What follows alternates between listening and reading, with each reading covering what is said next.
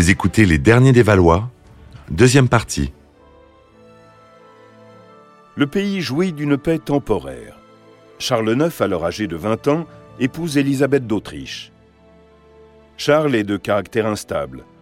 En grandissant, il s'est mis à détester sa mère ainsi que son fils préféré, le jeune Henri. Catherine a encore suffisamment d'ascendant sur lui, malgré le ressentiment qu'il éprouve envers elle, jusqu'au moment où il rencontre une figure paternelle en la personne du héros de la Réforme, le chef des protestants, l'amiral Gaspard de Coligny. Il est difficile de dire ce qui pousse Charles du côté des protestants. Il commence à se rendre compte que les objectifs des catholiques ne sont pas toujours dans l'intérêt de la France. Il résiste à l'emprise de sa mère, il est jaloux de son frère, plus robuste, et se méfie des Guises. Selon certaines rumeurs, l'Espagne catholique assistée par la maison de Guise chercherait à affaiblir la France pour que Charles cède au roi Philippe. Les tensions s'exacerbent. Les jeunes frères du roi et leur allié, le nouveau duc de Guise, sont opposés à l'influence de l'amiral de Coligny. Charles IX euh, incline à une véritable alliance militaire avec les protestants. Michel Carmona, historien. Le chef militaire des protestants étant l'amiral de Coligny, le chef, on peut dire, euh, du point de vue du, prestige, du point de vue euh, de la relation avec la famille royale, c'est Henri de Navarre, mais le chef militaire, c'est l'amiral de Coligny. Le 18 août a lieu un mariage royal. Le fils d'Antoine, Henri de Bourbon, se marie avec sa cousine, la jolie Marguerite de Valois, dernière fille d'Henri II et de Catherine de Médicis. Henri est protestant et il est le nouveau premier prince du sang. Cette alliance est l'ultime tentative de Catherine pour réunir les deux parties et installer la paix. Le mariage royal d'un huguenot et d'une catholique doit mettre un terme aux dissensions et raffermir la situation du pays. Alors le mariage d'Henri de Navarre et de la petite Margot, la future reine Margot, la fille euh, de Catherine de Médicis, euh, est prévu. Donc on a prévu de le célébrer à Paris. Michel de Decker, écrivain d'histoire. A priori, ça s'annonce bien, puisque tous les Huguenots sont venus accompagner leur chef, euh, le, jeune Henri, et on se prépare à de grandes réjouissances. Mais euh, ce qu'il faut savoir, c'est que Catherine de Médicis, que l'on surnomme la serpente dans l'histoire, Catherine de Médicis a une arrière-pensée, euh, dans le crâne. Elle envisage manifestement euh, de venir à bout des protestants.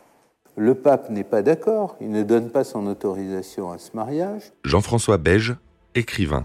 Alors on ment un peu au cardinal archevêque, on lui dit bah, l'autorisation du pape est partie de Rome, mais elle n'est pas encore arrivée. Et Catherine de Médicis s'y tient. Elle dit on va ligoter les protestants par ce mariage. La cérémonie se déroule sur une grande estrade placée à la porte ouest de Notre-Dame. Marguerite n'a accepté cette alliance que sous la pression de son frère. On dit que lorsque le moment fut venu de donner son consentement, elle hésita si longtemps que le roi se leva et lui enfonça la tête dans le coussin placé devant elle, si bien que le cardinal prit cela pour un acquiescement. La cérémonie annonce un mariage tumultueux, et l'ambiance à Paris laisse mal augurer de l'avenir. Des milliers de protestants sont venus des campagnes vers la ville pour le mariage et ont commencé à se mêler aux catholiques. La ville bruise de mécontentement et l'on entend des incitations au meurtre prononcées à voix basse. La vague de chaleur qui s'abat sur Paris est ressentie comme un nouveau présage par une cité déjà au bord de la révolte.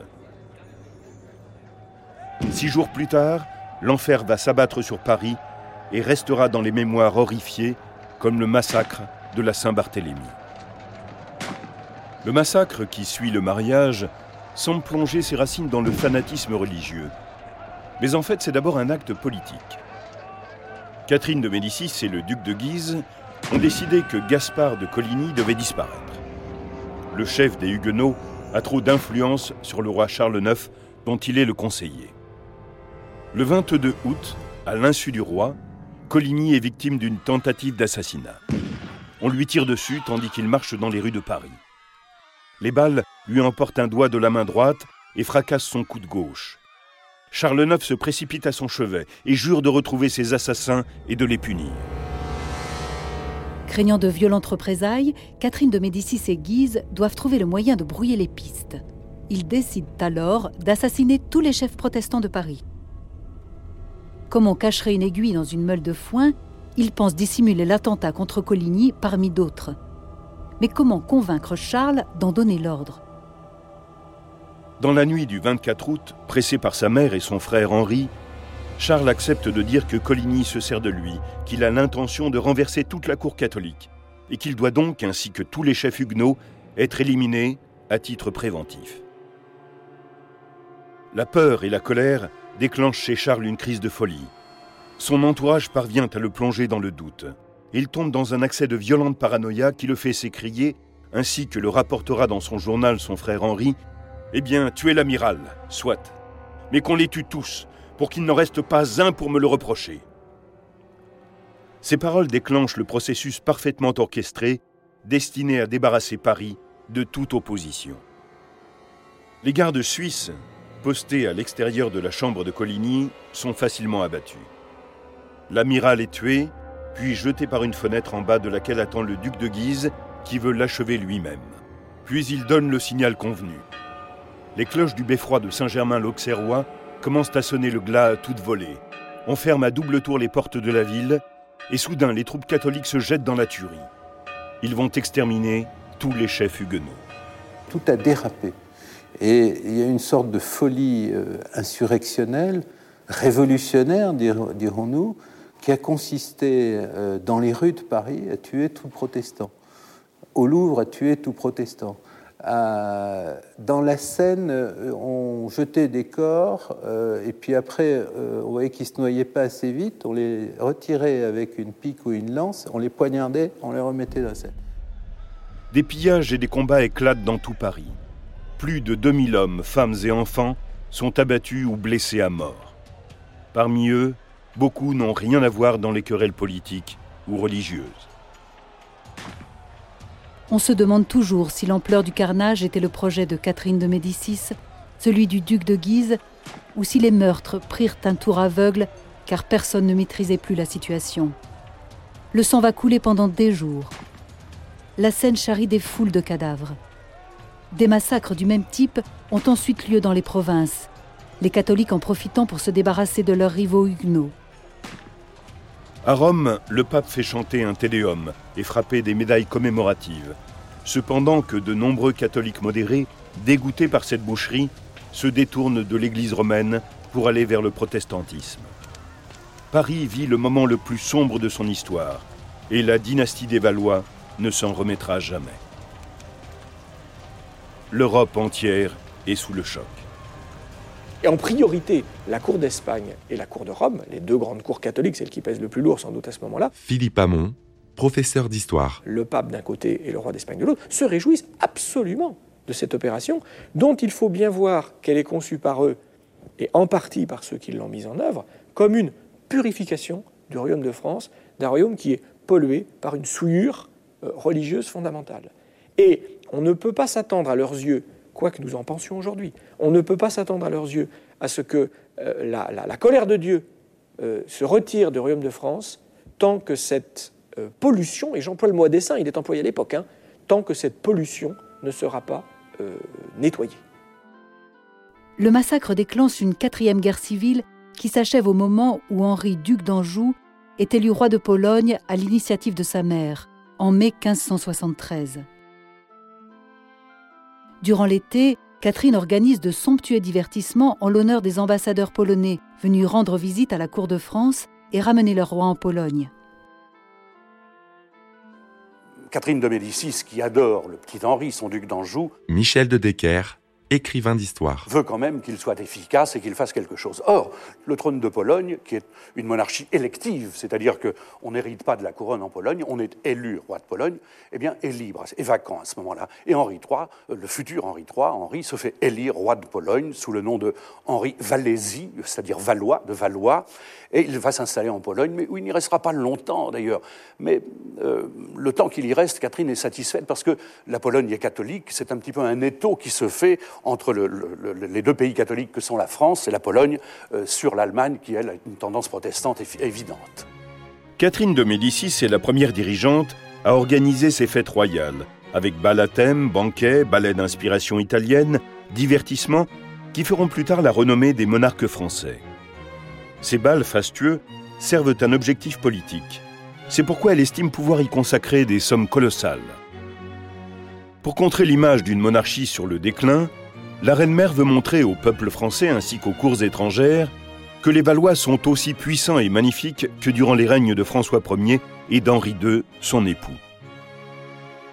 L'élection du duc d'Anjou à la tête d'un royaume étranger est peut-être une erreur, car son éloignement divise la famille et fortifie les ambitions politiques de son cadet, François, duc d'Alençon. Il se rebelle contre Catherine de Médicis, rêve de ceindre la couronne et même d'épouser la reine Élisabeth d'Angleterre. Enfin, il met en place le complot des malcontents. Il est arrêté et demeurera retenu à la cour sous surveillance. Cependant, la santé de Charles décline après le massacre de la Saint-Barthélemy. Il est hanté par le souvenir des protestants assassinés.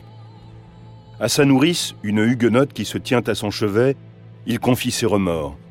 Il lui dit qu'il n'aurait jamais ordonné ces meurtres s'il n'avait pas cru, comme on le lui soufflait, que les siens et lui-même étaient en danger. Durant les deux années suivantes, il se vengera contre sa mère en gardant le silence ou par de brusques accès de colère. Épuisé par de longues journées de chasse, lui qui n'avait jamais été bien robuste finit par s'éteindre. Usé physiquement et moralement, il n'a plus la volonté de vivre et meurt à 24 ans de la tuberculose le 30 mai 1574 au château de Vincennes. Catherine de Médicis, le cœur brisé, est de nouveau en charge du pouvoir. Elle envoie immédiatement en Pologne un messager. Elle demande à son fils préféré de revenir au plus vite pour monter à son tour sur le trône de France. Il est en âge de gouverner et en pleine possession de ses moyens physiques et intellectuels. Elle sait qu'il aura encore besoin de son aide et de son expérience, mais elle se réjouit de pouvoir se libérer d'un fardeau qui commence à lui peser. À la mort de Charles IX, Catherine de Médicis n'a qu'une hâte, c'est d'envoyer des émissaires en Pologne pour dire à son petit chéri, à Henri, ça y est, le trône est libre, il faut que tu viennes le récupérer. Euh, Henri avait à peine commencé de gouverner, fort mal d'ailleurs, parce que la Pologne ne l'intéressait pas. Il quitte la Pologne avec ses amis, euh, qui d'ailleurs euh, confisque tout l'argent qu'il y a dans les caisses de la Pologne. Il descend vers, vers Venise, où il va rester pendant six mois avant de venir hériter le trône de France. Et c'est un personnage complètement modifié. Après son séjour à Venise, ce n'est plus le Henri que l'on connaissait, auparavant euh, comment dirais-je, il est devenu, il est rentré très efféminé, Henri III. Charles IX est mort trois mois après le couronnement d'Henri en Pologne. Ce dernier fuit son royaume en cachette le 18 juin 1574. Il abandonne là ses sujets pour retrouver le trône dont il est l'héritier. Henri III est couronné en février 1575 et, la même année, il épouse Louise de Lorraine, dont il n'aura pas d'enfant le climat de la cour change complètement. Il reflète la personnalité du nouveau monarque. Bien que très intelligent, Henri commet toutes les erreurs que ne doit pas faire un bon politique. Le plus offensant aux yeux du monde est le désintérêt du roi pour la chasse. Ses centres d'intérêt ont un caractère plus féminin, comme la mode et les bijoux. Cela suffirait à dresser la France contre lui. Mais de plus, à un moment où il faut que le souverain renoue avec son peuple, Henri, malgré les avis de sa mère, s'isole et tente de renforcer son autorité en instaurant une distance physique entre lui et ses sujets et en établissant à la cour une étiquette très stricte. La fameuse étiquette de la cour, une étiquette dans, laquelle tous les noms sont d'ailleurs au féminin, quand on le constate. Hein. c'est Sa Majesté, Son Éminence, Son Altesse, tout est au féminin parce que euh, cette étiquette voulait que le matin on le lève, on le poudre, on le coiffe, on, on lui mette ses petits lacets sur son corsage, etc. etc il s'aliène de nombreux courtisans en accordant ses faveurs qu'à quelques élus, les fameux mignons. C'est une relation extrêmement forte, c'est une relation d'amitié extrêmement forte, mais qui n'a pas la connotation que bien sûr lui donneront un certain nombre de ses adversaires dans des pamphlets euh, dès son temps, hein, de, de bougres, euh, d'homosexuels. Philippe Hamon, professeur d'histoire. Henri III n'est pas du tout un roi efféminé, ça a été un, grand combattant des guerres de religion, euh, y compris d'ailleurs sous son règne, le règne de son frère Charles IX. Il a combattu aux, armées bien plus euh, directement que Charles IX, il s'est battu à de nombreuses reprises, et il n'a rien d'un efféminé, incontestablement. À cette époque, Catherine de Médicis est du côté de la famille de Guise. Elle approuve la création de la Ligue catholique. Mais Henri II est moins facile à manipuler que Charles et devient de plus en plus hostile aux Guises. En 1584, son frère et unique héritier meurt. Leur cousin, Henri de Bourbon, devient le premier dans la succession au trône. Les forces catholiques prennent des mesures pour l'empêcher de devenir roi. En 1588, le duc de Guise, considéré alors comme un héros, revient à Paris malgré l'interdiction qui lui en a été faite et soulève le peuple contre le roi. C'est ce qu'on appelle la journée des barricades. Henri III tente de s'opposer au duc, mais ses soldats sont vaincus et il doit s'enfuir de Paris pour gagner Saint-Cloud et se réfugier finalement à Blois. Henri ne parvient pas à décider d'un plan d'action. Il se montre indécis et réactionnaire. En juillet, il accède à la demande du duc de Guise et signe l'édit d'union par lequel il s'engage à ne jamais faire la paix avec les hérétiques. Mais en vérité, il ne cherche qu'à prendre sa revanche. Impuissant, le roi refuse de rentrer à Paris tant que Guise est au pouvoir. Il convoque les États généraux à Blois. En retour, le duc le contraint à signer un décret interdisant le protestantisme et empêchant l'accès des Bourbons au trône. Au cours des mois précédant l'hiver, les tensions s'accroissent entre les deux hommes. Le duc de Guise est alerté par des rumeurs d'assassinat. Il menace le roi de lui livrer une guerre sans merci. Tôt, le matin du 23 décembre, Guise et son frère se rendent à une réunion du Conseil royal qui se tient à Blois. Le duc remarque dans la cour du château et sur les marches du célèbre escalier Renaissance, construit par François Ier, un nombre inhabituel de gardes royaux. Quand il arrive dans la chambre du Conseil, on informe Guise que le souverain désire le voir dans un salon privé attenant à la chambre royale. C'est là que les gardes du roi l'assassinent. Henri III pose le pied sur la tête du duc en signe de victoire. Et pour s'assurer qu'aucun prétendant au trône ne puisse agir contre lui, il fait assassiner son frère, le cardinal de Guise, et emprisonner son fils. Cet assassinat provoque le soulèvement immédiat de la Ligue. Très peu de temps après, le Parlement l'accuse de crime et le pape l'excommunie pour le meurtre du cardinal. Les conséquences vont être dramatiques. Tous ceux qui ont pu croire que le roi et la Ligue s'entendaient durablement euh, vont immédiatement, enfin nombreux parmi eux, vont se tourner contre le roi. Henri III a beau dire, mais le programme de la Ligue, je continue à le faire. J'ai éliminé le duc et le cardinal de Guise parce qu'ils étaient une menace contre mon pouvoir, pas du tout pour des raisons religieuses. Euh, il a beau affirmer cela, ce n'est pas admis. Et très très vite, dès le mois de, janvier 1589, toute une série de groupes, de communautés, d'individus, de princes vont rompre leur allégeance envers le roi. Ça va aller très très loin. La faculté de théologie de l'Université de Paris, la Sorbonne, va délier les sujets du roi de France de leur serment d'allégeance. donc il y a véritablement une rupture au plus profond de ce qui lie politiquement et religieusement, les deux sont indissociables, le prince et ses sujets. Contrairement à ses enfants, Catherine est dotée d'une santé de fer et d'une grande force de récupération. La nouvelle de la mort du duc l'anéantit, car elle lui révèle son échec.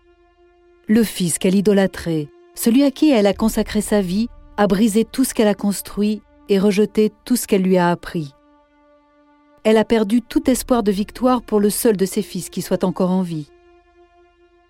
Elle est trop vieille, trop malade et trop fatiguée pour se battre encore. En moins de deux semaines, le 5 janvier 1589, la grande matriarche qui a donné naissance à trois rois meurt. Henri III euh, va finir par s'allier à Henri de Navarre contre les Guises qui tiennent Paris. Michel Carmona, historien. Et ensemble, en 1589, euh, euh, ils vont assiéger Paris, siège de Paris, qui sera levé quand Henri III va être assassiné par un moine à Saint-Cloud, où il a établi son quartier général. Catherine avait raison le 1er août 1589. Henri III, posté avec l'armée royale au château de Saint-Cloud, prépare une offensive pour reprendre Paris quand un jeune dominicain fanatique, Jacques Clément, est autorisé à lui remettre des documents importants. Le moine lui donne une liasse de papier et déclare qu'il a un message secret à lui délivrer. Henri se penche vers lui et Clément lui plonge un couteau dans l'abdomen. avec la mort d'Henri III, s'achève la dynastie des Valois.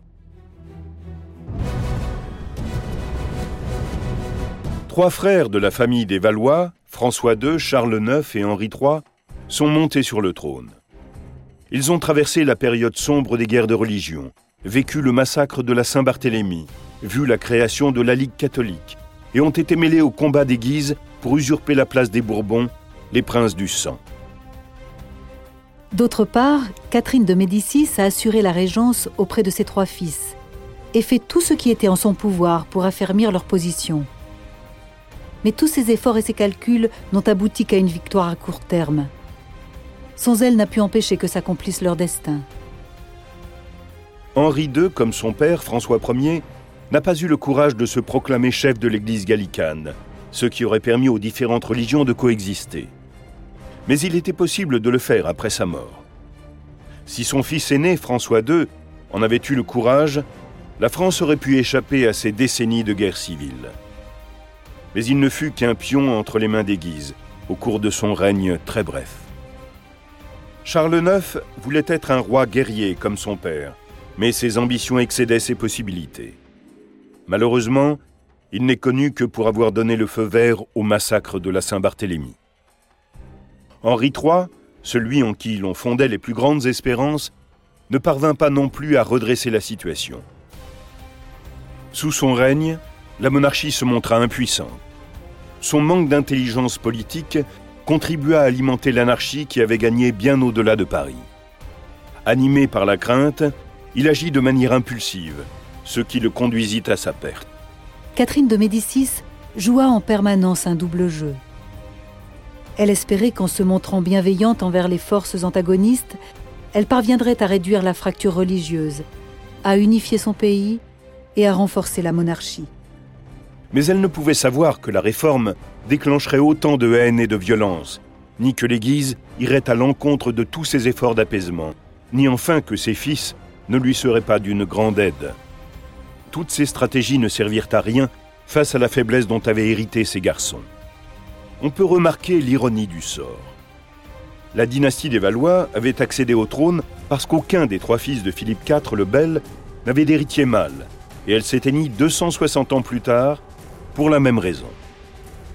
Les quatre fils d'Henri II disparaissent sans héritier, permettant ainsi à leur cousin Bourbon de ceindre la couronne royale.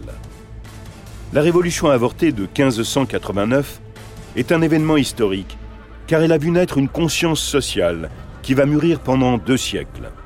C'est en effet 200 ans plus tard, en 1789, qu'éclatera la Révolution française. Mais avant cela, les Bourbons vont suivre les traces des Valois et devenir à leur tour rois de France. Vous venez d'écouter Roi de France si vous avez aimé ce podcast, vous pouvez vous abonner sur votre plateforme de podcast préférée et suivre Initial Studio sur les réseaux sociaux. Roi de France est un podcast coproduit par Initial Studio et Merapi, adapté de la série documentaire audiovisuelle éponyme produite par Merapi. Cet épisode a été écrit par Thierry Bruand et Dominique Mougenot. Il a été réalisé par Franck Courvoisier. Production exécutive du podcast Initial Studio. Production éditoriale, Sarah Koskiewicz et Mandy Lebourg, assistée de Sidonie Cotier. Montage, Camille Legras. Avec la voix de Morgane Perret.